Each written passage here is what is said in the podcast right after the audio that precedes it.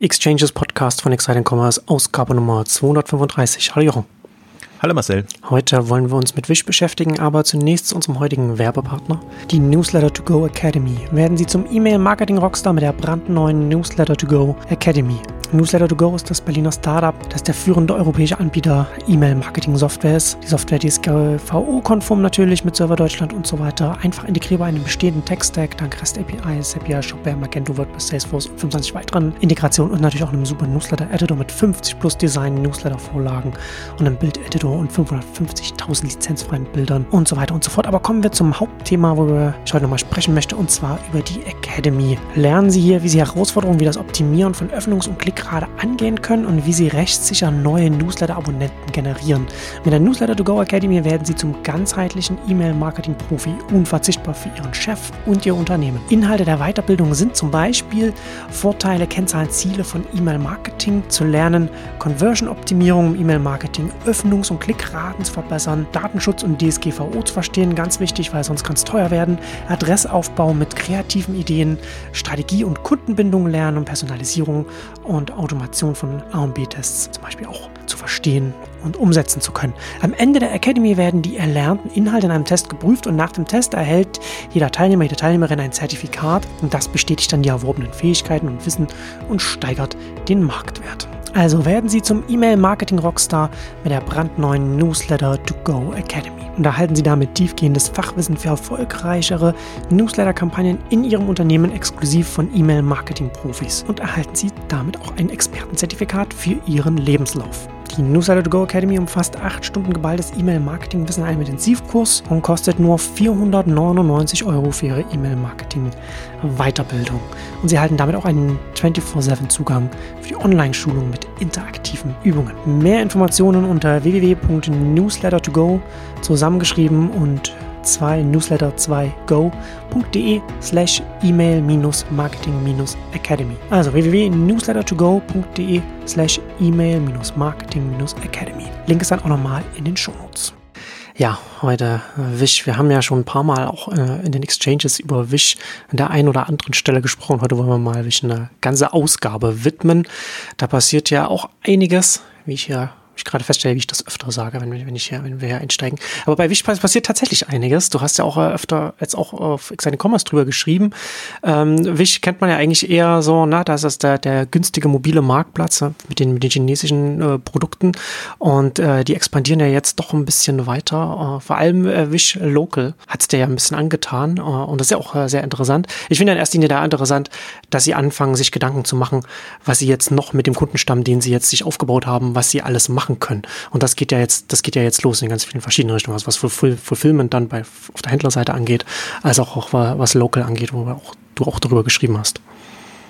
Ich glaube, das sind so ein paar Punkte, die dann immer auch unterschätzt werden. Also hat jetzt eine Größenordnung erreicht, äh, was jetzt schon langsam, was die Kundenzahl angeht, Richtung eBay ähm, geht oder eigentlich fast darüber hinaus, weil sie halt mit diesen ganzen Billigprodukten arbeiten. Äh, das heißt, die Umsatz, Umsatz zu Kunden ist natürlich ein anderer als jetzt bei eBay, Amazon oder bei anderen Händlern.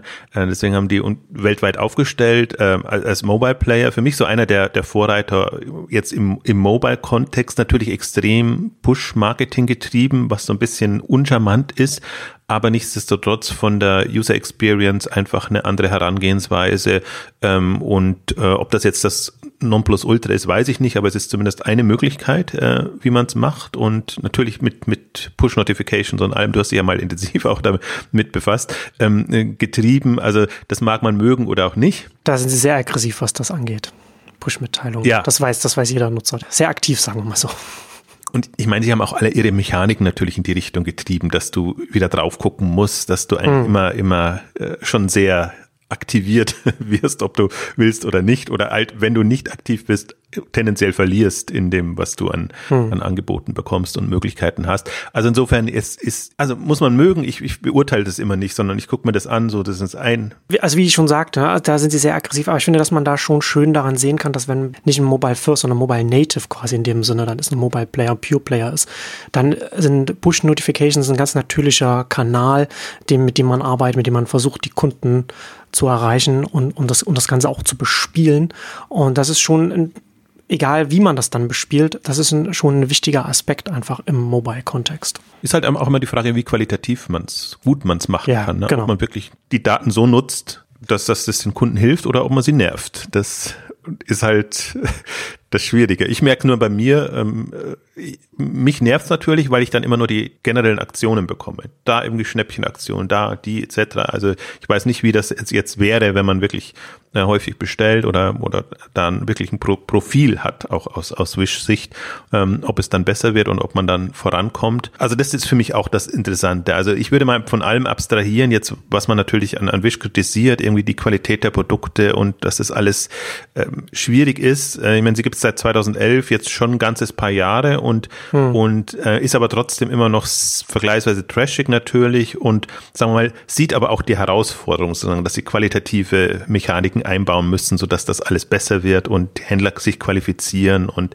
das machen sie ja jetzt auch Diese schrittweise. ganzen klassischen Marktplatzetiketten haben sie auch oder arbeiten sie ja daran, das einzuführen, haben sie ja zum Teil auch schon eine Weile. Ja, ist halt immer noch alles Fluch, weil, weil, weil natürlich die, wenn man sie, die Dynamik sieht bei einem Wish, wie viele Händler, wie das Wachstum ist und welche Umsatzdimensionen sie kommen. Sie haben jetzt 1,9 Milliarden Umsatz, das sind Provisionen, ähm, bekannt gegeben gehabt bei der letzten Finanzierungsrunde und sind damit halt über, über 10 Milliarden ähm, Dollar äh, GMV ähm, auf jeden Fall drüber. Da, darüber gab es jetzt nicht Aussagen, aber da sieht man nur die Dynamik und das ist Verdopplung ähm, Jahr für Jahr. Ähm, also deswegen ist das auch immer, es ist halt immer aus Unternehmenssicht ist es Kollateralschaden, aus Kundensicht oder aus Verbraucherschutzsicht ist es ist es Versagen, total Ist nach wie Versagen. vor, nach wie vor ein wilder Westen da. Absolut. Ist aber auf jeden Fall, Also- das GMV ist auf jeden Fall schon, also bei den, bei den Produktpreisen, äh, das sind viele Bestellungen. Wir haben ja damals auch äh, gesagt, als, als, als sie zum Beispiel waren auf der Shop Talk, einer, einer der, glaube auf der, auf der ersten, auf der ich war, sich präsentiert auch die, die Ambitionen, die sie an den Tag gelegt haben. Sie wollen halt wirklich äh, eine Billion, in die Billion vordringen und das ist zur Orientierung das, was äh, Alibaba in diesem Jahr erreicht, ähm, erstmals aus China heraus und das ist jetzt kein chinesischer Player, sondern sie arbeiten mit chinesischen Händlern im Wesentlichen ähm, aus den USA heraus. Das ist ganz klar ihr Anspruch und sie wollen auch diese Zielgruppen, die wenig Geld haben, bedienen und, und sehen sich da bewusst im, im, im Marktsegment einfach in dem Bereich, der aus ihrer Sicht und wahrscheinlich auch aus Marktsicht hinterherhinkt, weil das eigentlich die sind, die kommen ja jetzt erst über Smartphone, die sind jetzt nicht über Desktop oder Laptop geprägt, weil sie sich das weder, entweder nicht leisten können oder nicht leisten wollen, auch keinen Sinn macht. Also da ist einfach das, das Smartphone das, das ultimative Tool und darauf gemünzt ist es halt auch ähm, in, in, in jeglicher Form. Das finde ich eigentlich auch das Spannende, weil so wie du es am Anfang auch gesagt hast, also aus, es ist immer interessant zu verfolgen, wie jemand agiert, der aus dem kompletten Mobile-Kontext denken muss und auch keine Fallback-Position in, gewisser Weise hat. Also sie haben auch jetzt natürlich das auf Webseite und, und allem drum und dran, aber äh, getrieben ist es über Mobile und dann hast du halt die Bildschirmbeschränkungen, dann hast du alles, also auch, auch kannst dich nicht auf die Suche verlassen und, und, und, und solche Sachen. Du musst dir andere Dinge ähm, einfallen lassen und dieses ähm, Endlos Stream ist, ist halt schon ein, ähm, sehr visuell geprägt, ähm, ist ein Moment, das das Mobile ausmacht.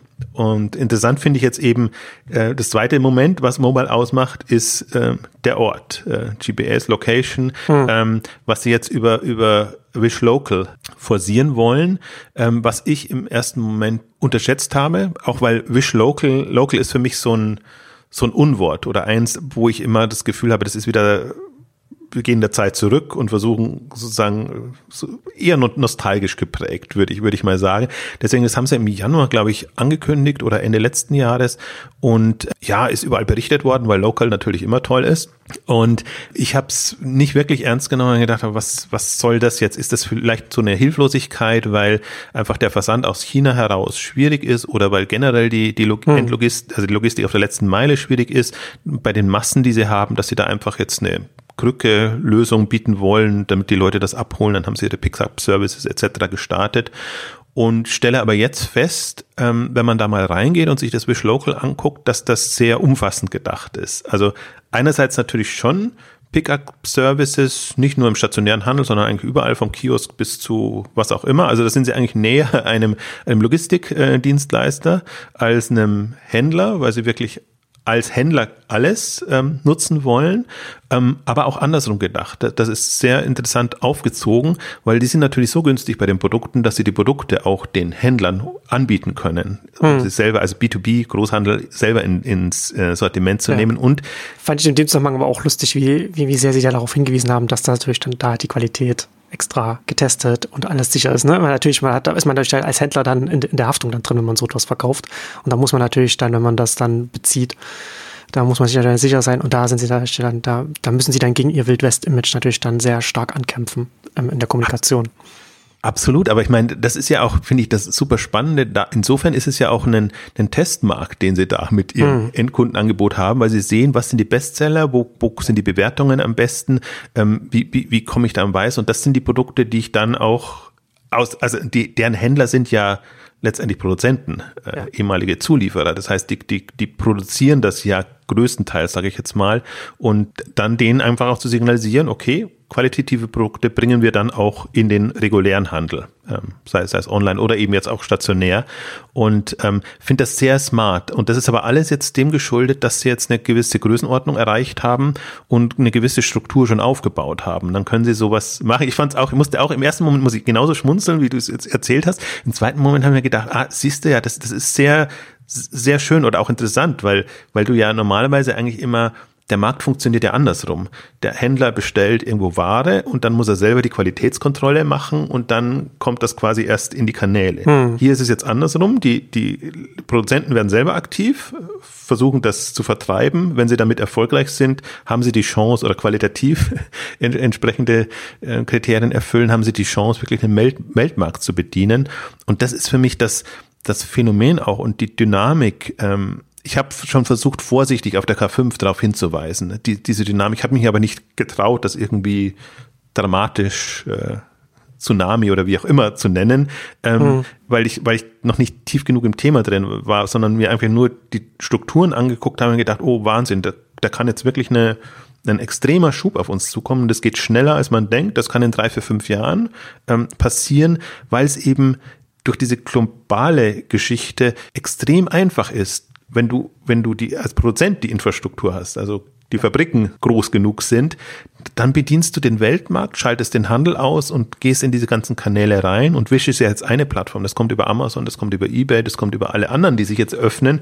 Und das ist für mich auch so dieses, dieses, natürlich die Plattformen ermöglichen viele Chancen, aber das ist die Gefahr. Ja. Jeder dringt da rein. Das sind direkte Endkundenwege, die, die vorher so nicht existierten und die gleichzeitig noch Infrastruktur, was Logistik und so weiter aufbaut, die man dann, die dann diese Produzenten dann entsprechend dann auch nutzen können. Und ich habe das auch schon mal in einer Exchange auch schon mal gesagt. Ne? Also letzten Endes, man muss ja nur im eigenen Sortiment schauen, auf der Rückseite der, der ganzen Produkte, da überall, wo Made in China draufsteht, das ist halt alles, was das dann auch hier betreffen wird, diese ganzen Produktkategorien. Auf die Themen werden wir noch in der, in der Folgeausgabe eingehen. Wir haben uns beschlossen, sozusagen eine Art Doppelfolge zu machen und wir werden im Anschluss noch eine China-Ausgabe machen, wo wir dann auch die anderen äh, Player aus China bis, bisschen beleuchten, wo man das nochmal noch mal besser sieht. Ähm, ähm, Wish ist für uns eigentlich eher so das Beispiel jetzt, wo man, wo man sieht, auch unter Innovationsgeschichtspunkten, wie es da weitergeht. Also das ist jetzt alles, im Moment wirkt das alles noch, es wirkt nicht wirklich innovativ, aber ich finde die, die Sprengkraft, die, hm. die so ein Wish mit dem Wish Local und, und diesem, diesem B2B-Ansatz in Kombination mit dem dem ganzen, der ganzen Struktur, die sie jetzt bauen und die ist jetzt, wir haben jetzt nur den, den China-Teil betrachtet, aber es geht ja jetzt eigentlich darum, ähm, da sind sie ja auch kräftig dran, auch, auch ganz reguläre Händler, Hersteller, auf die Plattform zu bekommen und Wish durchaus dann anders zu positionieren oder je nach Nutzer natürlich anders zu positionieren, weil jetzt, jetzt geht es quasi darum, den lokalen Handel einzubinden und also als Abholstation und als Zwischenhändler. Und das Interessante, was ich mir dann auch gedacht habe, weil ich glaube, ich bin auch deshalb so so reflexartig negativ darauf eingestellt, auf das Local-Thema, äh, weil wir haben ja unsere anderen Kandidaten. Weil das dann immer mit dem Helfer-Syndrom dann verbunden ist hierzulande. Genau, das, das, das ist das eine und man sieht, wie, wie, wie der eBay-Ansatz ist, hm. die im Prinzip sich das auch vorgenommen haben und wo es genau Richtung Helfer-Syndrom geht. Wir retten quasi euch die Innenstädte, äh, mit, mit uns bekommt ihr zusätzlichen, ja, zusätzlichen Umsatz. Also ihr könnt ihr online verkaufen, so ist, weil das Dumme ist ja, bei eBay bekommt man ja nicht zusätzlichen Umsatz, weil es ja nicht wächst. Hm. Das ist, das ist, das ist so das Absurde. Und dann denke ich mir, okay, warum? Also ich sehe die Ansätze von Wish und eBay Warum begeistert mich ein Wish? Warum, in Anführungszeichen, turnt mich ein eBay ab mit dem Ansatz? Und ich habe noch keine richtige äh, Lösung, weil ich glaube, es ist so ein bisschen auch, wie, wie es eBay verkauft. Also dadurch, dass eBay eben in dem Sinne ist ja auch noch, er präsentiert sich auch nicht als Mobile Player, ist aber eigentlich ein relativ starker Mobile Player. Mhm. Aber ich glaube, dadurch, dass die sich jetzt ja doppelt gedreht haben, von Auktion zu festem Sortiment hin von Webseite zu Mobile und es irgendwie nicht schaffen, eine, eine Kommunikation hinzubekommen, was, was sie jetzt eigentlich sind oder sein wollen. Sind sie Inspirationsquelle, sind sie Retter des stationären Handels, sind sie äh, was auch immer. Und was mir bei eBay auch immer fehlt, ist, äh, fehlt den, den Kunden das schmackhaft zu machen. Also weil wir retten den stationären Handel, ja, ist schön. Also da bekommt man ja. mehr Produkte rein und. Aber es hat ja nichts mit dem Endkunden zu tun erstmal. Nee, und, und da geht's, da geht's irgendwie nicht voran. Und mhm. jetzt kann man nicht sagen, dass, also mein Wish ist jetzt nicht so extravagant oder, oder, oder speziell, dass man sagen könnte, das hat jetzt die tollen USP, außer dass es halt günstig ist und, und irgendwie dauerhaft Abwechslung bietet und solche Sachen. Also implizit hat's da schon äh, witzigerweise, eBay möchte genau, also mal möchten sie aus dem Schnäppchen Topf raus, mal nicht. Das, das weiß man dann nicht so genau. Also sie wollen de facto seriöser werden und wollen schon ein allseits relevanter äh, Player werden, ja. aber haben nicht so diesen, das finde ich halt den Vorteil von Wish. Die sind jetzt über die Billigschiene und die China-Schiene reingekommen und jetzt kommt das Upgrading in jeglicher Richtung, in, in, in sortimentseitig, dem Angebot, eben auch und neben dem Local interessant finde ich auch, das gibt aber in, in, Europa noch nicht, aber in den USA, diese Express-Services, die sie anbieten. Mhm. Also, dass sie auch da Mehrwert dem Kunden gegenüber bieten, was jetzt ein, weder ein eBay noch ein Amazon ist ja in derselben Falle. Also Amazon ist auch in dem Sinne kein, kein Mobile Player. Die haben zwar ihr Prime Now und, und solche Geschichten, aber die haben es auch nicht geschafft, oder die werden sich auch schwer tun, die Marke Richtung Mobile so zu drehen, ähm, dass es dann halt als schnelles, günstiges bequemes, was auch immer Angebot wahrgenommen wird. Und da finde ich, Wish ist ein schöner, schöner dritter oder vierter Weg, ja. wie man wie man es auch angehen kann. Ja, und vor allem bei Wish hat man, bei Wish, also bei Wish Express finde ich ja dann auch äh, interessant, da kann man ja dann die schnelle Lieferung innerhalb von fünf Werktagen äh, noch verkaufen. Dann ist das ja im, im Wish-Kontext schnell, was ja in, jetzt in einem Amazon-Kontext nicht schnell wäre oder, oder, oder Zalando zum Beispiel. Ich, hab, ich musste da jetzt dran denken, dass ich jetzt vor, vor ein paar Tagen bei Zalando was bestellt habe äh, und dann bestellst du, äh, bestellst du an einem Montag und dann kannst du dir mit deinem, dann kannst du, dann wird, natürlich auch dein Zalando nahegelegt, das schneller äh, zu liefern und dein, wie, wie heißt das? Zalando Plus heißt das, ne? Bei Zalando, das Programm. Ja. Da kann man es dann schon Montag oder Dienstag so äh, kostenlos Express haben und wenn man es dann halt nicht dann, äh, dann da bekommt, bekommt man es dann halt eben den Donnerstag und den Freitag. Das, das, sind, das sind nur wenige Tage, aber bei einem, bei einem Wish ist es natürlich dann nochmal was ganz anderes. Ne? Innerhalb von fünf Werktagen oder innerhalb von nächsten drei, vier, fünf Wochen, was die Kunden da in Kauf nehmen für die günstigen Preise. Da hat man schon mal noch mal ein bisschen mehr Spielraum, was die schnelle Lieferung angeht. Und bei Amazon ja genau das Gleiche. Ne? Ob man es jetzt am nächsten Tag oder am übernächsten Tag bekommt, das macht schon einen Unterschied für viele, aber da ist der, na, da kommt man schon strategisch, da ist das schon ein bisschen dann, wo man dann so, da, da sind die Grenzen dann nicht mehr so groß bei der schnellen Lieferung. Aber hier von aus China kommend, beziehungsweise dann mit den mit Lagern dann verkürzen sie das dann, ist das dann schon nochmal ein Unterschied. Und das finde ich ja schon nach wie vor auch, das haben wir auch in der damaligen Ausgabe, in der wir Wish und über andere geredet haben, ja auch äh, darüber gesprochen, dass das ja auch äh, ganz, ganz interessant oder witzig auch ist, dass äh, in, dem, in dem Fall dann, wenn, wenn man es schafft, an die Kunden ranzukommen mit diesen günstigen chinesischen Produkten, dann ist es auf einmal auch für die Kunden okay, dass sie dann äh, wieder länger warten, bis das dann da ist, dass dann auf einmal wieder drei, vier, vier Wochen. Und dann freuen sich die, dann freuen sich die Kunden, wenn es dann schon nach einer Woche da ist. Also da es, äh, es ist immer interessant zu sehen, wie diese unterschiedlichen Merkmale eines Angebots, wie die so auseinandergehen können und wie das gar nicht alles miteinander so fest ist, wie man das ganz oft wahrnimmt. Ja, und wir beurteilen es jetzt auch uns, aus unserer Sicht, aber das Marktsegment, das ein Wish anvisiert, ist ja ein anderes. Das heißt, die sind ja nicht so zum Beispiel Amazon geprägt oder anderweitig geprägt, sondern die können durchaus sagen, okay, ähm, die, diese eher Leute mit weniger Geld, ähm, ähm mit, mit, mit Smartphone äh, nutzen, sozusagen, die das ist halt der Anreiz. Du bekommst die Produkte günstig. Äh, Aber wobei ich da das, schon glaube, dass es da bei den, bei den Kunden auch Überschneidungen gibt. Also es gibt, ja, also natürlich. Größt, das ist ja das der Freund, da freuen, da freuen sich die Deutschen, da freuen sich noch mehr die Schweizer, wenn sie da in China ganz günstig bestellen können. Da ist der Unterschied noch mal größer. Also das macht da schon, und ich meine, bei 350 Millionen Kunden weltweit, da ist da schon auch, da bestellt, da freut man, da bestellt man, man, man nimmt es halt ganz anders wahr. Ne? Das ist ja auch nochmal das Interessante. Bei Amazon, da hat man, da erwartet man, dass es dann eben schnell alles da ist und, und, und dann zieht man die Augenbrauen hoch, wenn es dann ein paar Tage dauert. Und bei einem Wisch, wo man dann halt auch sehr über den Preis getrieben drauf guckt und, und sich freut, was Günstiges zu kaufen, dann nimmt man das in Kauf, dass man dann entsprechend länger wartet. Also das finde ich auch schon nochmal ein Unterschied, dass man dann, dass sie es geschafft haben, da in Anführungszeichen trotzdem so groß zu werden als Marktplatz. Das sagt halt viel über den Markt und über die Kunden aus auch da bin ich bei dir. Also das, das, das, das ist auch ein Punkt. Nur, glaube ich, muss man immer mal auch sagen, dass, dass wir nicht nur unsere Brille aufhaben dürfen, sondern eben auch äh, andere Segmente noch da sind, wo, wo die, das vielleicht gar keine Schmerzpunkte sind in, den, in, in dem Sinne. Und dann tut sich ein Wisch leichter und dann kann es sich eben so vorhangeln. Wobei zum, zum Thema Express äh, ist durchaus auch gemeint, also in den USA sind sie ja weiter mit, mit ihren ähm, Pickup-Punkten und, und diesen ganzen Sachen, mhm. dass sie dann natürlich auch die Möglichkeit haben, mit schnellen Lieferdiensten das zu machen.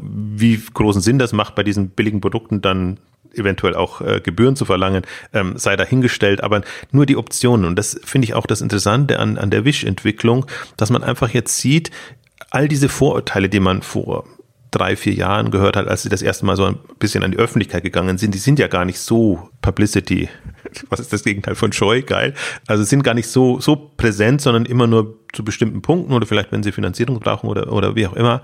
Also dass sie sich extrem ja, professionalisiert möchte ich es jetzt gar nicht nennen, sondern dass, dass sie, dass sie die Punkte, die, die das Geschäftsmodell oder das Geschäft schwierig machen, zu lösen versuchen.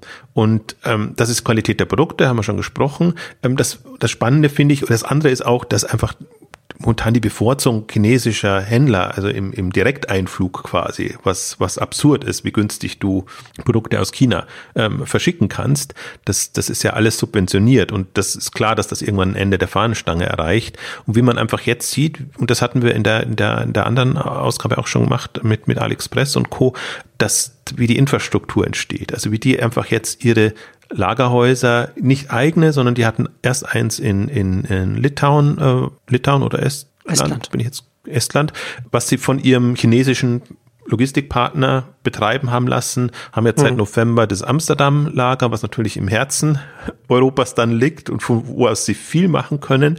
Und das ist natürlich ein Thema und das ist ja alles mehr oder weniger wie Fulfillment bei Amazon, Fulfillment bei Wish organisiert. Das heißt, das sind Services, die man den Händlern anbietet, wenn sie eben bessere Qualität liefern wollen im Sinne von Zustellungs Dauer äh, etc. Das ist jetzt nicht in dem Sinne nur Kostenblöcke. Also muss natürlich vorfinanziert werden und muss sich tragen durch die durch durch den Lagerumschlag und durch die Nutzung. Aber da ist eben ein Wisch wieder dann eben kein Händler, sondern Dienstleister für, für, für dieses ganze Marktsegment. Und auch das finde ich interessant. Also ich hab, war sehr erstaunt, weil es war eben sehr ruhig letztes Jahr zu Wisch und habe dann wirklich mal, ich glaube, es war über den Jahreswechsel, mich mal wieder rein vertieft und versucht, so alles zusammenzusammeln, was ich so finde. Und ähm, leider findet man ja nur, äh, dadurch, dass sie sich an chinesische Händler wenden, eben vieles auf Chinesisch und teilweise so irgendwie krude übersetzt oder von, von äh, Branchenexperten oder die Spezialisten, die sich auf dieses Segment auch, mhm. auch stürzen, dann irgendwie aufbereitet. Dann findet findet man schon Infos auch zu, zu dem Lager, zu den Expressgeschichten und, und zu den neuen Service, auch zu den Mechaniken, die sie letztendlich nutzen, um, um ihre Leute zu aktivieren, also die Kunden zu aktivieren. Ähm, und hab dann das Lager erstmal entdeckt, habe mir gedacht, oh, oh, das ist jetzt, das ist interessant, also ist noch nicht sehr prickelnd, aber auch wie sie die Pakete verschicken lassen. Die lassen ja die, die Produkte dann in Einzelumschlägen in, in das Lager stellen und dann wird nur noch das, der Kleber draufgeklebt und dann wird es eben weitergeschickt das, also das sind halt immer noch in dem Billigsegment unter 20 Dollar, glaube ich, weiß gar nicht, wo die Grenze liegt, dass man so günstig verschicken kann. Ja. Ähm, also das wollen sie weiterhin irgendwie nutzen oder so sind sie geprägt, so sind auch die Händler geprägt und, und so wird das entsprechend genutzt, äh, strukturiert. Und ähnlich ist jetzt ja auch, das ist sehr interessant, so die, die Bilder, die dann aus der Schweiz jetzt durch die Presse gegangen sind, ähm, wo du ja auch siehst, dann, dann kommt halt so ein Karton mit einem, in dem Fall muss er nicht verpackt sein, Verhau von Produkten und die werden halt dann dem Kunden ausgehändigt, wenn er dann am Kiosk kommt oder, oder das Produkt abholen will. Passt halt alles genau in, in die Art und Weise, wie, wie Wish auch beim, beim Endkunden funktioniert. Ne? Also man kauft ja da auch nicht auch wenn man jetzt mehrere Produkte kauft, dann kommen die ja auch alle einzeln. Also ist, deswegen kann das ja, deswegen können ja die einzelnen Produkte schon verkauft sein, weil man ja nicht dann irgendwie ein, wie bei Amazon ein großes, ein größeres Paket hat von den ganzen Sachen, die man dann da vielleicht kauft.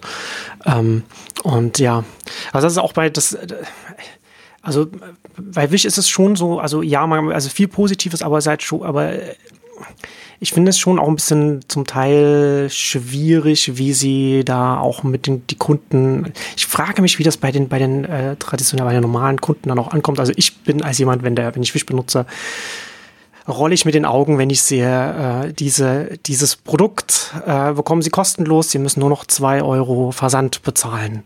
Was ja völliger Quatsch ist. Ne? Also da ist halt der Preis einfach in, als, als Versand etikettiert. Ne? Und theoretisch würde das ja bedeuten, wenn man bei demselben Anbieter dann das Produkt zweimal nimmt, würde man es quasi für den einmal Versand bekommen. Aber kommt natürlich nicht, man bezahlt dann zweimal Versand und so weiter. Ne? Und da, das hängt, das, da hängt das halt alles mit dran. Ne? Und das ist auch, wenn man, auch wenn man ein normales Produkt hat, normalem Anführungszeichen Preis, man würde es zweimal kaufen, dann würde es auch eben zweimal verpackt unterschiedlich ankommen und so. Also das ist schon so noch, da, da bin ich schon noch gespannt, wie sie, also das sind ja dann jetzt schon auch Strukturen oder, oder, oder Arbeitsweisen, wie du es jetzt beschreibst, dass es schon verpackt dann da ist. Das, das funktioniert jetzt, aber das wird sich dann ja irgendwann auch mal äh, irgendwann wieder ändern müssen, so etwas. Also da, da, da bin ich auch, da versuche ich zu abstrahieren. Aber da habe ich, also genau. Wish ist für mich so ein Fall. Aber, es gibt genau, das, aber ich meine halt nur, das muss man halt, genau, man muss halt abstrahieren, man muss das halt mitdenken, dass das alles ein Prozess ist. Und das ist ja sowieso immer in der Wirtschaft und im Unternehmen. Ne? Das, das sind ja immer alles Prozesse und keine Strukturen. Das sind fest, was hat, hat Keynes mal, Keynes hat das, glaube ich, mal gesagt, du weißt ich gar nicht, welcher Ökonom, ne? dass langfristig alle Kosten variabel sind. ja, gut.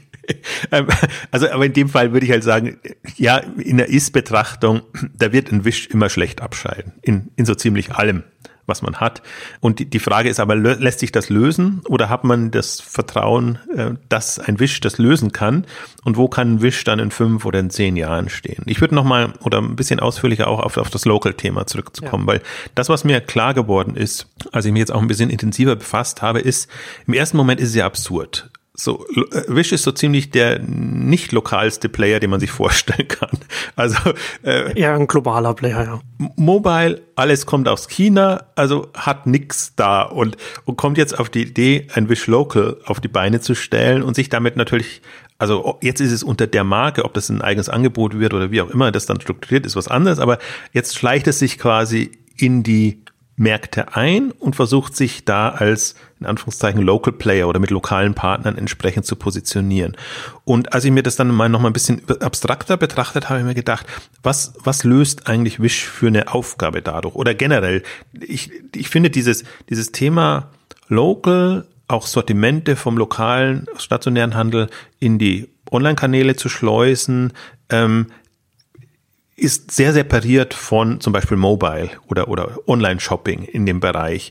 Und ähm, Helfersyndrom haben wir angesprochen, wenn es in die Richtung geht, glaube ich auch nicht daran, dass das Online mhm. oder Mobile die bestehenden lösen kann. Aber wenn man sich mal abstrakt überlegt, was machen denn die Anbieter, die das gerade machen? Im Grunde geht es doch darum, dass die äh, versuchen, den kürzesten Weg zwischen dem Kunden, Nutzer und dem Produkt ausfindig zu machen und dann zu überlegen, wie biete ich dem das an? Also weg von dem Gedanken, online ist Versandhandel und ich bestelle das, dann bekomme das und das ist halt Zentrallager und irgendwas, sondern im Prinzip, ich sag dir als Händler, okay, du hast die und die Optionen, drei Meter weiter, findest du das da im Laden. Wir haben da ein Depot, irgendwie City Depot. Von da aus entweder du holst es dir oder wir, wir schicken es dir und oder wir schicken es dir nach Hause. Also ich finde dieses Moment, das ja auch andere versuchen anzugehen. Vor allen Dingen ein Google und zum Beispiel mhm. mit, mit, mit seinen lokalen Services. Ähm, das ist ungelöst und das ist auch deshalb ungelöst, weil natürlich es super schwer ist, diese stationären Sortimente oder auch Lagersortimente ähm, so zu erfassen, dass du sie halt auch in Echtzeit entsprechend anbieten kannst und dann entsprechend das Interface so zu gestalten, dass du das hast. Aber lass mal einen Wish oder Wish ist für mich jetzt einer der Kandidaten, wo ich sage, wenn die damit durchkommen, im, im Grunde haben sie die, die schlechtesten Voraussetzungen dafür, weil sie keinerlei, also es muss alles erst erarbeitet werden, ihre stationären Pickups und äh, Sortiments, äh, Einspeisungen etc. Aber ähm, wenn, wenn sie es schaffen oder ein Zalando schafft oder, oder wer auch immer, witzigerweise Amazon ist da nicht so vertreten, ähm, kurioserweise, ähm, so ein Angebot zu haben, dass du wirklich, du erfasst quasi das Warensortiment, unabhängig im Prinzip ja vom Anbieter, von der Location etc., hm. dann ist das für mich eine, eine, eine, eine valide Positionierung. Also dann bietest du einen wirklichen Mehrwert weil das ist, das, das hebt dich von allen klassischen Händlern ab, ähm, selbst wenn sie Richtung Express etc. gehen, weil du immer also du hast nicht nur, dass du ein riesiges Sortiment hast und den, den Zugriff dann darauf, sondern du hast auch immer eine Aussage, wann und wie und wo kann ich das Produkt auch bekommen. Und das ist schon nochmal zwei, drei, vier Stufen höher als alles das, was wir jetzt haben. Und das finde ich eine der, der spannendsten Perspektiven gerade in, in dem Mobile-Bereich. Hm. Also ich sehe es eben nicht dann, oder ich würde mal von dem Ganzen irgendwie abstrahieren, rettet Wish Zalando etc. jetzt irgendwas. Das kann sein, muss aber nicht sein, sondern es geht darum, was ist der Mehrwert den Kunden gegenüber. Und das finde ich hochspannend. Vor allem finde ich es auch hochspannend, weil, weil ja schon so viele damit gescheitert sind. Das ist ja schon, was, was gab schon für, für, für, für Service oder so, die dich, wenn du vorm Laden stehst, inspirieren, ja. da reinzugehen, weil das Produkt da ist oder die im Umfeld suchen und, und das machen. Und alles, was rausgekommen ist dabei, ist ähm, bei Google oder bei anderen oder Facebook oder so, wirb bei uns. Hm. Wenn, wenn, wenn, wenn, wenn wir mobil genutzt werden, kannst du deinen Laden oder dein, dein Angebot, meinetwegen auch irgendwelche Angebote, also Produktangebote, ähm, promoten. Weiter sind wir ja noch nicht in dem Bereich. Also das finde ich ein sehr spannendes Moment. Ja, ist ja, ist ja auch etwas ähm, sehr schwer, da, da einen gewissen Tipping Point auch zu erreichen. Also ich, ich ja, also ich, ich sehe, was, ich sehe, was du sagst. Ich bin halt gespannt, wie schnell sie da vorankommen. Ähm, das ist ja dann auch eine Herausforderung, dann die entsprechenden lokalen Händler dann in irgendeiner Weise dann auch nicht nur einmal anzubinden, sondern dann auch wirklich dann auch ein Inventar zu haben, das dann immer auch relativ up-to-date ist, dass, dass, dass, dass die Kunden dann nicht frustriert sind, wenn, wenn, wenn darüber dann etwas abgewickelt wird. Ne, das, das ist dann auch immer so eine Frage dann, wie, wie kontinuierlich das dann aktualisierter gehalten werden kann. Ähm, aber grundsätzlich ist natürlich schon, ne, das muss man dazu sagen, dass ja das, worüber wir und andere auch immer wieder reden, wenn man als Anbieter, als Online-Anbieter jetzt, jetzt halt vermehrt halt mobile, wenn man, wenn man den Kundenzugang hat, wenn man die Kunden hat, dann hat man eben äh, Handlungs, einen Handlungsspielraum, um ganz viele Sachen zu machen und dann kann man eben in diese Richtung gehen. Wenn man, wenn man einen mobilen Marktplatz hat mit 350 Millionen aktiven Kunden weltweit, dann hat man eben auch eine gewisse Flughöhe, also da ist noch Luft, noch viel Luft nach oben. Aber man hat schon eine Flughöhe, auf der man gewisse Dinge machen kann, die andere einfach nicht machen können. Und, und da werden Sachen einfach möglich, wie auch jetzt, äh, gerade auch ins Lokale reinzugehen. Weil wie du schon sagst, ne, Mobile, Smartphone, GPS, da ist die Verortung schon automatisch mit drin. Und da kann man dann das entsprechend machen, dann auch lokale Promotion, Werbung und so weiter. Ja, das ist im Prinzip auch was, worauf, darauf kommt natürlich ein Online-Händler nicht, oder das ist nicht das erste, worauf er kommen würde, sagen wir mal so. Also ich meine jetzt, ich will jetzt, also wir sind jetzt so weit in der Mobile-Phase, dass das Ideen sind ja alle schon mal da gewesen oder in irgendeiner Form äh, angedacht. Ja. Die Frage ist immer, wer macht das und wer kann das in welcher Form dann auch umsetzen. Ja. Aber es ist nicht in der DNA eines Online-Händlers zu sagen, ich, ich habe eine Ortungskompetenz über oder mein, mein Mobile-Angebot und mein Mobile-Shopping-App ist so strukturiert, dass das integraler Bestandteil äh, meines Angebotes ist, sondern ist eigentlich immer eher, kommt aus der Produkt- äh, und vielleicht auch aus der, aus der Lieferkompetenz her, heraus, äh, an anderen Aspekten, leider halt nicht aus dem Interface, das ist ja noch, das ist ja noch komplett offene Flanke, da ähm, hoffe ich ja auch immer noch, dass mehr kommt. Ähm, jetzt, jetzt fast versuche unsere, unsere Standardkandidaten nochmal durchzugehen. Ich habe es jetzt mir mal verkniffen. Ähm, eben, da bin ich bei dir. Glaube ich da, wobei jetzt mit so einem Schritt hätte ich halt nicht unbedingt gerechnet. Hm. Ich hätte eigentlich bei Wish gedacht, dass die virtuell bleiben und, und eher das Spiel spielen. Und jetzt gehen sie aber da rein und das ist jetzt so die, das ist natürlich jetzt die Variante, die die aufwendige, ja. sag jetzt mal so.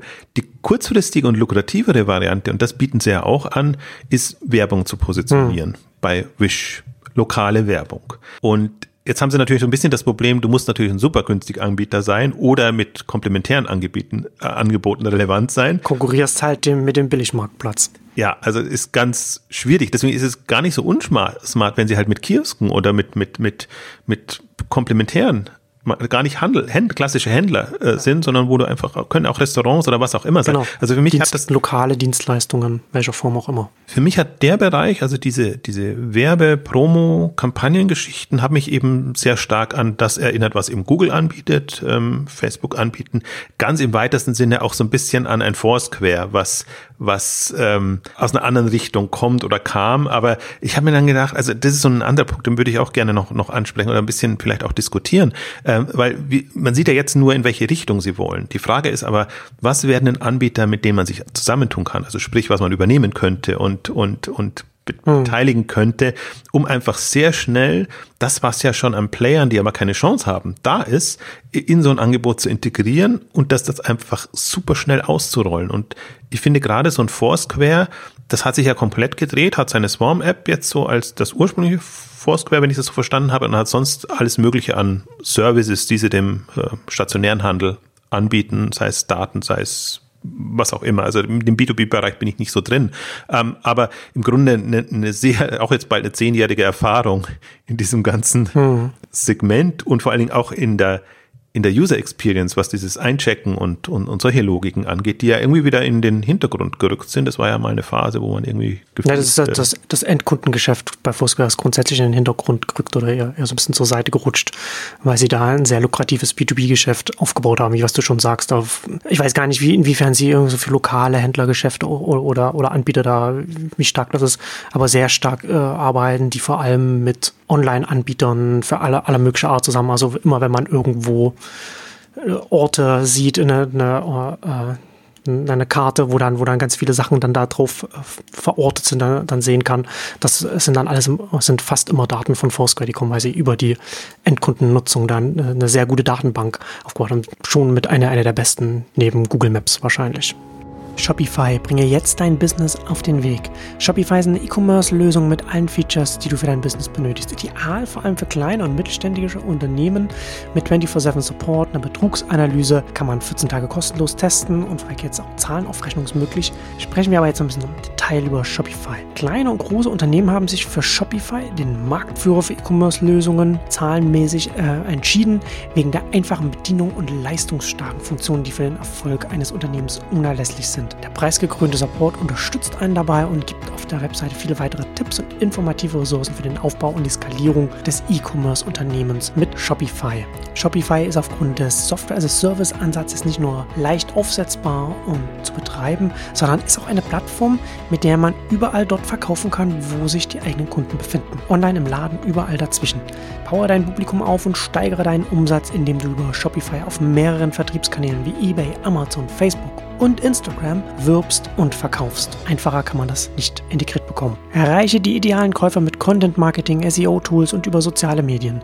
Du kannst deine Produkte bewerben, indem du Online-Marketing-Kampagnen erstellst, damit die richtigen Leute deinen Shop sehen, ohne dass Erfahrung erforderlich ist. Und du kannst mit Shopify alles managen. Verwalte Bestellungen, Versand und Zahlungen von überall aus über ein einziges Dashboard, sogar von deinem Mobilgerät aus. Durch die sichere Annahme von allen gängigen Zahlungsmethoden im Online-Shop vom ersten Tag an wird das Bezahlen leicht gemacht und es ist für all das keine Einrichtung erforderlich. Du erhältst detaillierte Informationen über dein Unternehmen, einschließlich Verkäufe und Kunden anhand von Echtzeitberichten, auch sehr viel wert, um wichtige Einblicke in das Verhalten deiner Besucher zu bekommen und um die Leistung deines Geschäfts zu analysieren. Shopify hat die perfekten Pläne für jede Unternehmensgröße. Wähle zwischen den Tarifen Basic Shopify, klassischen Shopify oder Advanced Shopify auch als Option. Das Shopify Plus als Enterprise-Lösung erhältlich, je nach deinen Anforderungen. Und zum Abschluss noch ein Tipp. Neben dem 24-7 Support findet ihr auf shopify.de unter dem Bereich Informationen neben Videotutorials viele Tipps aus der Shopify-Community selbst. Also www.shopify.de www.shopify.de Also, aber ich, ich sehe die halt, deswegen, sie sind halt jetzt ein bisschen unter den Radar gerutscht. Hm weil, weil ihr, ihr Ursprungsangebot nicht mehr so, so präsent ist oder vielleicht auch nicht den Anklang gefunden hat, wobei das ist immer alles so relativ. Das hat man bei Pinterest auch gemeint. Noch ein bisschen, auch noch ein bisschen so, so, so ein Timing-Ding, ne? Da, da sind sie natürlich auch noch relativ früh damals gewesen mit der Smartphone-Verbreitung und allem. Das ist ja heute eine ganz andere Welt ja, ist auch die, die Einstellung dazu, was man nutzt, genau. wie man es nutzt und macht und so. Also da, da ist ja schon sehr viel in den letzten drei, vier Jahren passiert. Und das war ja alles davor. Also das war ja wirklich ähm, super früh. Aber dann denke ich mir halt jetzt, also wir haben diese ganzen ähm, Startups, Dienste, Services, die, hm. die sich schon darauf konzentriert haben. Und das ist eigentlich jetzt, worauf ich so ein bisschen warte, dass bei Wish das der nächste Schritt sein sollte, dass man das nicht selber macht und dass man nicht von Grund auf macht, ja. sondern ja. dass man das, und das ist halt auch ein, ein Tech-Player mit, mit Google-Hintergrund von den, von den Gründern, also denen traue ich halt von der Einstellung sehr viel zu aus der Richtung. Also erstmal fand ich jetzt halt mhm. spannend dieses, dieses gedankliche Erweitern des Modells, das ist so ein bisschen da, so wie, wie Facebook aus dieser Mobile-Falle rausgekommen ist. Also wo man dann lange nicht wusste wie und plötzlich platzt der Knoten und dann hat man eine Möglichkeit, das ist super lukrativ. Das war jetzt, ist jetzt nicht, Wish ist eigentlich nicht in derselben ähnlichen Falle drin gewesen, weil sie auch mit ihrem bestehenden Geschäft eigentlich vorankommen und wenn die Provisionen irgendwann mal groß genug sind, dann trägt sich das alles und man, wenn man nicht mehr wachsen will und die Kunden entsprechend gebunden hat. Ähm, aber das ist natürlich jetzt ein super mächtiges Fass, was sie aufmachen, weil auch an diese Werbetöpfe ranzukommen, ähm, was ja sonst niemand so richtig schafft. Da sind sie fast in einer besseren Position als die ganzen, ich meine, das ist jetzt auch alles Facebook, Instagram und, und, und uh, Pinterest etc., weil die natürlich alle sehr, sehr markenorientiert arbeiten. Und hier hast du natürlich das Potenzial, was du ansprechen kannst. Und das muss eben nicht nur Handel sein, sondern das kann alles sein. Das können Dienstleister sein, das kann was, was auch immer sein ist schon mächtig. Deswegen würde ich fast, also finde ich jetzt interessant, Sie werden jetzt keine Zahlen veröffentlichen, solange Sie nicht an die Börse gehen, aber äh, sozusagen das, das Werbegeschäft, also ich glaube, bei, bei Wish muss man sagen, gar nicht Handelsgeschäft haben sie ja nicht, aber sondern Servicegeschäft, Werbegeschäft. Auch im Prinzip das, was ja bei Amazon explodiert in dem Bereich. Aber halt bei Amazon nicht so explodieren kann, weil sie das Local-Thema ja nicht hinbekommen. Sie hatten ja mit Restaurants und mit allem Möglichen versucht. Sie haben es verlängern es in den Servicebereich rein, mhm. ja, aber deswegen, da haben sie dann natürlich super Potenzial. Deswegen jetzt mal auf eher fünf Jahressicht betrachtet, bin ich sehr gespannt, was Wish da an zweitem oder dritten Standbein ja. aufbauen kann. Ja, und vor allem auch das wäre ja nicht nur ein zweites, drittes Standbein, sondern ja auch ein Graben um das restliche Geschäftsmodell herum. Ne? Also wenn man, wenn man da erfolgreich ist, da kommt man, kommt, kommen andere nicht so leicht in so einen Bereich rein. Also das baut man sowieso schwierig auf, aber noch schwieriger wird es sowas als ein zweiter aufzubauen, als es als ein erster aufzubauen. Und tatsächlich äh, wird es interessant sein, in den nächsten ein, zwei Jahren zu schauen, machen sie Übernahmen in, in dem Bereich? Wenn ja, dann haben sie gute Chancen. Wenn, wenn nicht, dann weiß ich nicht, dann wird, wird man sehen. Weil das schon etwas ist, was ähm, sehr schwierig ist, das aufzubauen, weil man, sie haben zwar auf der einen Seite so Skaleneffekte im Sinne von, dass sie, dass, dass sie die Endkunden auf der App haben, die 350 Millionen weltweit. Auf der anderen Seite hat man aber gerade beim Lokalen ja das Problem, dass man in jedem Ort, in jeder Straße, in jedem Viertel, in jeder Region wieder von vorne anfängt. Und das muss man halt erstmal, das muss man halt erstmal aufbauen. Nur weil man vielleicht irgendwo in irgendeiner Großstadt erfolgreich ist, dann ist das noch lange nicht nützlich in einer, in einer anderen Region.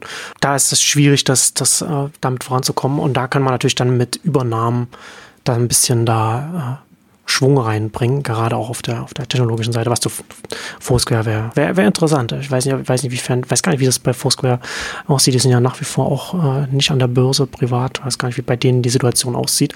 Aber die haben ja mal jetzt äh, vor, ich glaube letztes Jahr oder so war das, da haben sie mal so ein bisschen mehr äh, Publicity gemacht, um einfach mal zu zeigen, A, uns gibt's noch und B, uns geht's gut. Wir haben ein gutes, gutes B2B-Geschäft.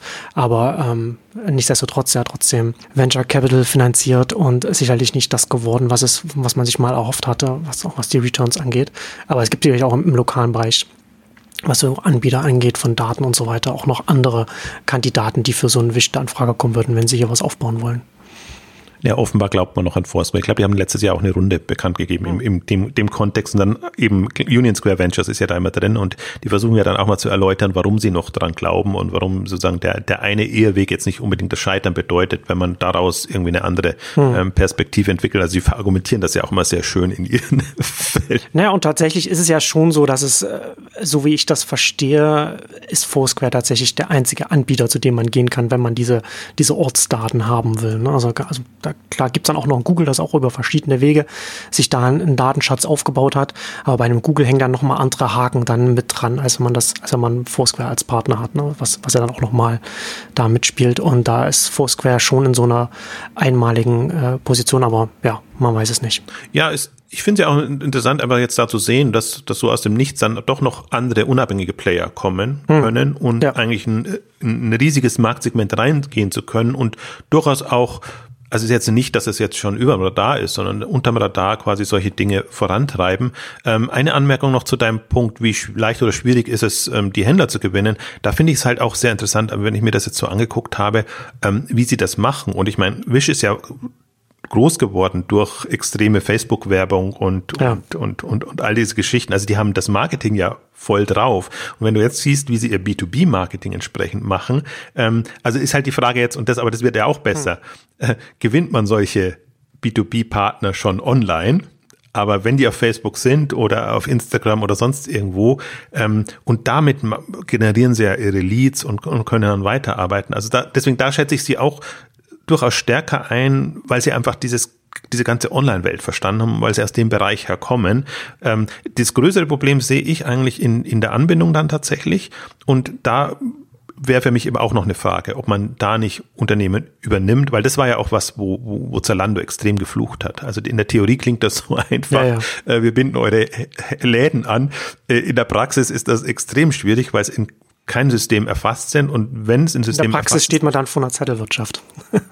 Absolut. Dann, dann, dann ist es irgendwie, sind die Schnittstellen nicht da und auch das entsteht ja jetzt gerade alles. Also dadurch auch, dass die, und da, das sind halt, also ich bin ja, ich muss mal muss vorsichtig in der Formulierung sein, aber ähm, so Anbieter wie, wie Schuhe24, Schuhe.de etc., äh, die, die, die sehe ich ja extrem kritisch, was die Erfolgsaussichten an, ansieht, angeht. Aber das sind natürlich die Beweg Bewegbereiter, weil die missionieren im stationären Handel und arbeiten an Lösungen, wie diese Sortimente angeboten bunden werden. Hm. Und das ist quasi dann die Basis für das, was die aus meiner Sicht vielversprechenden oder auch professionelleren Anbieter dann nutzen können, weil, weil die Stärke halt wirklich in, in, in der Kundenbasis, Kundenstamm und Kundenansprache nützt, äh, sitzt und nicht so sehr, also ja, also Schuhe 24 und Co., das ist halt alles schon sehr, eigentlich müssten, wenn man böse wird, würde man sagen noch 90er Jahre, aber also ist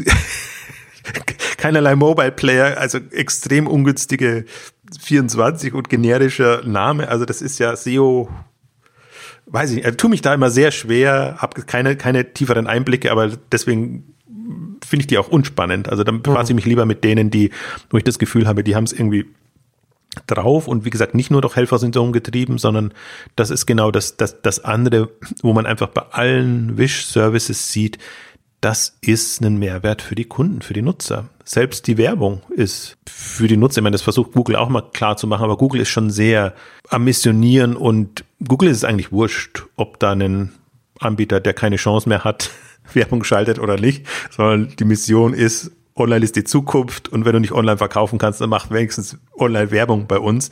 Ähm, also das, da bin ich ja so extrem kritisch, weil ich immer so das Gefühl habe, da werden Leute sehr über den Tisch gezogen, die eigentlich keine, keine Chance haben.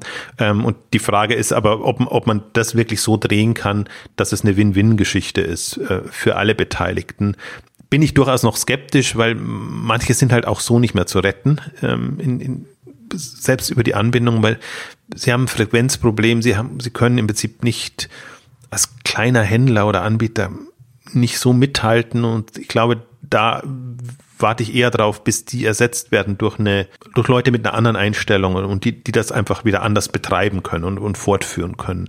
Also da, da glaube ich, sind wir auch gerade so in einem Umbruch. Aber jetzt, um nochmal auf das Strukturthema zu gehen, ich glaube, das ist so eine, so ein Thema, das noch nicht gelöst ist Anbindung der Sortimente und vor allen Dingen jetzt sagen wir mal eine standardisierte Anbindung von, von stationären Händlern, Anbietern. Äh, jeder tüftelt da jetzt an seiner Lösung. Das ist im Prinzip ein bisschen so, wie, wie früher die Händler an Marktplätze angebunden wurden. Mhm. Das wurde halt mal händisch, mal eins zu eins gemacht, bis dann irgendwann die, die Trade Bytes und die anderen äh, Anbieter kamen. Also TradeByte ist immer noch, noch geht in beide Richtungen, deswegen ist es nochmal was anderes. Aber es gibt ja eine, eine Fülle von äh, Marktplatz-Undock-Lösungen. Ja. Ähm, ja. Und im Prinzip, die sind ja auch Übernahmekandidaten. Und also weil man, weil man sich halt dann gegenseitig befeuern kann. Hm. Also ich glaube, die kommen halt auch nicht weiter. Die müssen ja genauso ihren Vertrieb Schritt für Schritt machen. Wenn man dann als in Anführungszeichen mächtigere Player oder jemand, der einen Namen hat, äh, kommt, dann, dann sieht man es ja viel besser ein warum man sich jetzt da andocken soll oder warum man es einmal macht ja. als, als ja. Wobei man ja trotzdem noch dann, das ist ja schon noch eine, eine Überredungsfrage, ich glaube, dass man da jetzt hier in dem Bereich das Augenmerk auf äh, digitale Kassensysteme da einfach äh, legen sollte. Ich glaube, dass da in dem Bereich, ne, weil da kann man, das kann man leichter verargumentieren, die meisten Läden sowieso schon mit, mit, mit iPads und, und so weiter arbeiten, dass man sagen kann, hier kommt ja das Kassensystem günstiger, kostenlos, wie auch immer, da könnt, habt ihr das alles dann schon. Und dann ist auch gleich äh, Inventar damit, das können wir dann damit auch mit tracken. Und dann könnt ihr gleichzeitig noch diese Verkaufsmöglichkeit über Wish oder wie auch immer damit haben, dass diese, diese Verbindung, ne, da kommt man leichter auch diese kleinen Geschäfte, in diese kleinen Unternehmen dann auch äh, die Anbindung rein, also um das zu verargumentieren. Da würde ich, da, da bin ich gespannt, ob sie da in der Richtung da vielleicht irgendwas Richtung Übernahmen machen werden. Oder Kooperation, Partner, wie auch immer. Das wäre für mich auch so eine, so eine Denkrichtung. Also ist halt jetzt alles früh. Jetzt kann man im Prinzip sehr spekulieren oder so, wie wird man es ja. selber machen, wenn man in einer Situation ist. Die testen jetzt gerade den Markt und müssen ja da auch erstmal ein Gefühl bekommen, haben einfach jetzt super viele ähm, Stränge und die sie gehen können und wo die Erlösströme eigentlich sehr sichtbar sind und was ihnen auf jeden Fall helfen wird, wollte ich vorhin noch anmerken, auch zum Teil Dinge zu subventionieren. Das ist nämlich da noch extremer, weil sie im Grunde früher dran sind, als ein Amazon das war oder als ein eBay hat das ja nicht so, also ich glaube, eBay hat da immer noch Potenzial, äh, nicht so weit vorangetrieben. Ähm, was ich, wo du es gerade angesprochen hast, die, die Kassensysteme, was natürlich, das ist ja immer der Standardschritt, den die, die Marktplatzteilnehmer machen, ähm, dass, dass irgendwann WishPay kommt. Also macht, macht im Prinzip jeder äh, Marktplatzanbieter und du musst halt da auch groß genug sein. Mhm. Und selbst wenn man sich so ein ähm, also Shopify hat jetzt nicht selber einen, einen, äh, einen äh, Pay-Angebot, aber wie der Erlösstrom einfach super lukrativ ist und wie der auch über deinen eigenen Marktplatz hinausgehen kann, ähm, ist schon spannend, aber bei Mercado Libre sieht man es bei, bei, fand ich jetzt auch interessant, die, die Soso-Übernahme von, von Yahoo Japan, auch aus dem Grund, weil sie PayPay als ihr, ihr Bezahlsystemlösung da nochmal haben. Also ich weiß nicht, wie viele es geben kann, sei es jetzt Marktplatzgetriebene oder hm. Unabhängige, mal ja. davon abgesehen, aber warum soll ein WishPay nicht einem Alipay äh, gegenüberstehen? Ähm, zum Beispiel, ich meine, jetzt kommen die ganzen Google und, und, und, und Apple Pay natürlich auch noch als von, von der Richtung noch heran. Ähm, wie auch immer es sein wird, aber jetzt aus einer, aus so einer Sicht heraus und aus, also A, der, der, der, der Marktpositionierung, der Mächtigkeit, die ich erreichen kann, ähm, auch in, dem, in, in einer anderen Rolle. Das finde ich halt, das finde ich gerade das, mit das Faszinierende an Wish. Ob es ein Wish schafft, in einem stationären Kontext Fuß zu fassen, der eventuell eben über Handel rausgeht. Und das ist schon eine mächtige Position und das ist auch das, also wenn ich mir halt jetzt Amazon angucke und Amazon Hub und, und diese ganzen Sachen, aber die sind alle opportunistisch gut jetzt für Amazon selber und für die anderen auch nicht unattraktiv, aber das ist nicht so mächtig, wie wenn ich jetzt so einen Ansatz sehe ähm, und den ja durchaus mit dem eBay-Ansatz vergleiche. Also da also ich bin mal sehr gespannt. Wahrscheinlich bin ich wieder sehr traurig Leuten wieder, wo nur ein Funke, ein äh, Lichtblick da ist. wieder super viel dazu. Ja. Aber mir geht's ja auch darum, so ein bisschen zu gucken, was sind denn also wir haben ja offene Flanken ohne Ende, gerade in dem Mobile-Bereich. Also E-Commerce ist wirklich, da könnte ich ja auch stundenlang äh, drüber, drüber schimpfen, lästern etc., wie am Anfang das alles noch ist und wie geprägt das ist von, also historisch geprägt von Amazon oder, oder noch schlimmer von, von anderen aus dem, aus dem Versandhandel, die Shoplogik ja. und, und all diese Geschichten. Also wir haben äh, weiß gar nicht, offene Flanken, also ja, riesige Felder. Wir haben eigentlich ein ganz Minisegment nur besetzt, gut besetzt und alle, alle machen sich da gegenseitig das Leben schwer und, und in, in den offenen Bereich geht kaum jemand rein. Ist auch schwer, haben wir auch gesagt. Also wenn du keine Kunden hast und wenn du nicht eine Relevanz hast, tust du dich auch schwer, da reinzugehen.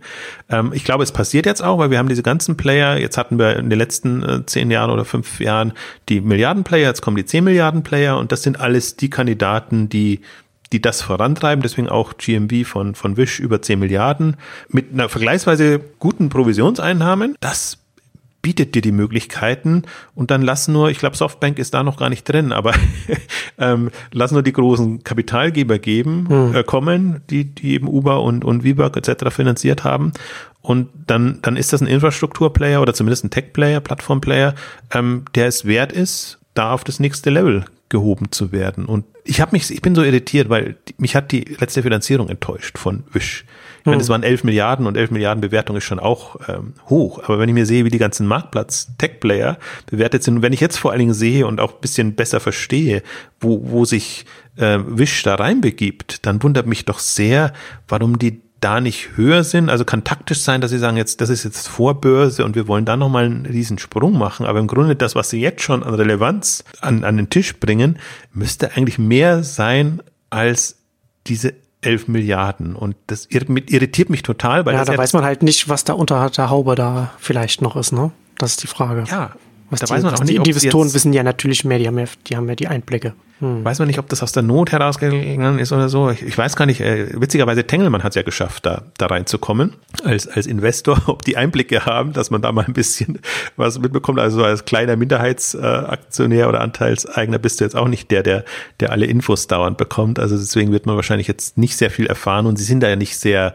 sehr offen. Immerhin sind sie jetzt PR-seitig, also mit, mit PR-Ansprechpartnern etc. unterwegs. Ähm, dann, dann ist es leichter, aber so wirkliche Infos hat man jetzt aus dem Bereich auch nicht. Ja, vielleicht wollen sie einfach ihrem Schnäppchen-Image treu bleiben.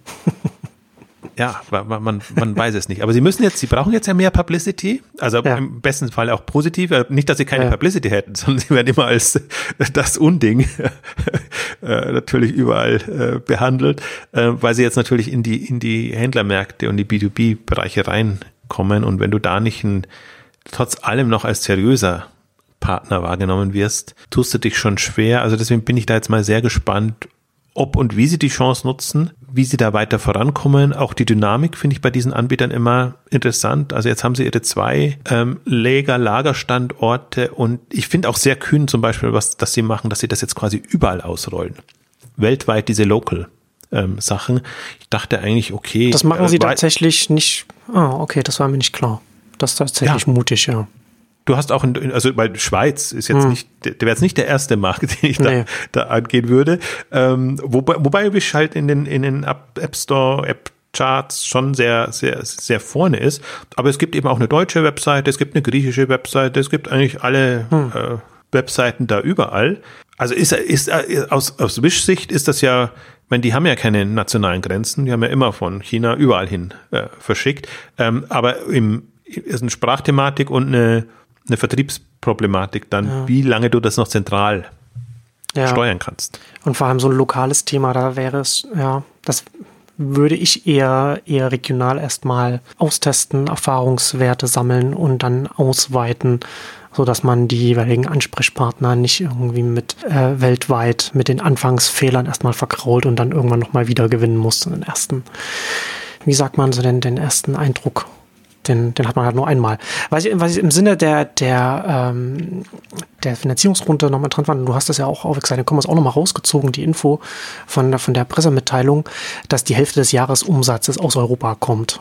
Also Europa ein sehr, sehr wichtiger, die europäischen Märkte sehr wichtig für Wish auch nochmal, finde ich ganz interessant. Ja, ne, ich glaube auch, dass das Wish natürlich auch den, den äh, berücksichtigen muss, was biete ich denn den chinesischen Anbietern als Mehrwert an? Weil die wollen ja quasi aus, aus China raus und, und ähm, natürlich USA und, und Europa sind jetzt schon mal attraktive oder lukrative Märkte.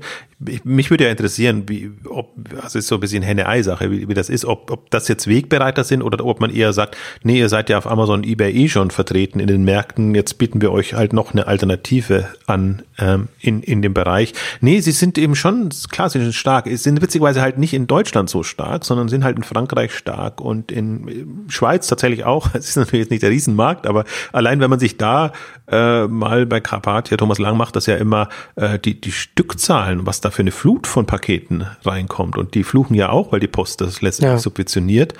Das ist schon eine Dimension, äh, wo man, wo man stutzt. Und das ist Wish und das ist AliExpress letztendlich. Und AliExpress ist inzwischen, die sind schon prominent, ob, sie nicht sogar unter den Top 5 jetzt sind, was, was den Umsatz angeht in der Schweiz äh, von, von aus dem Online-Bereich.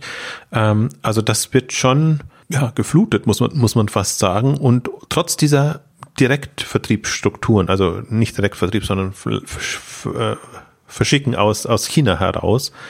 Also, ja, ich, ich glaube, in Deutschland sind sie schon auch relevant. Ist ja immer das Ärgerliche, wir werden ja gleich in der, der nächsten Ausgabe noch dazu kommen. Was wird erfasst und was wird nicht erfasst? Marktplatzplayer werden halt nicht erfasst, weil Handelsorganisationen Händlerstatistiken machen und dann sind halt nur die Handelsunternehmen da drin und selbst und, und quasi von einem Marktplatz werden dann hunderte vielleicht von Händlern erfasst, aber die tauchen natürlich in keinster Weise irgendwo oben mhm. auf, weil sie ja nicht so gebündelt werden, weil die Umsatzströme nicht, nicht erfasst werden. Das ist ja das, da könnte ich ja auch äh, ausrasten, weil, weil ich immer denke, hilft ja, habt ihr die schöne Statistik und ja, die ist toll und aussagekräftig und ihr steht noch weit oben. Ja. Aber aber weil, weil man das ganze Aggregat des, des Longtails der Marktplätze ausblendet. Ja, deswegen, das ist ja nicht mal ein Ebay taucht da auf. Also bei, bei, bei BVH jetzt schon, aber da haben sie einfach einen riesen Marktplatztopf jetzt aufgemacht, sodass sie es gar nicht mehr unterscheiden müssen.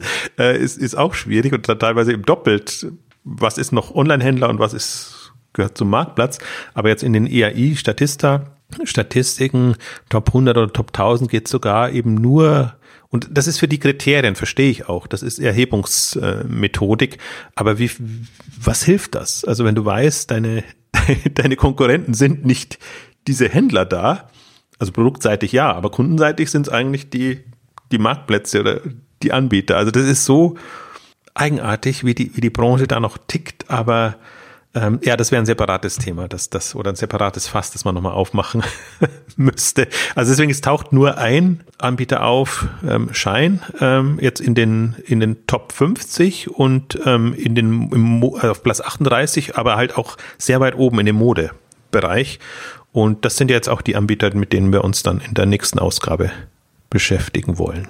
Genau. Und damit kommen wir zum Ende unserer großen Wildwest-Wisch-Ausgabe. Vielen Dank fürs Zuhören und bis zum nächsten Mal. Tschüss. Tschüss.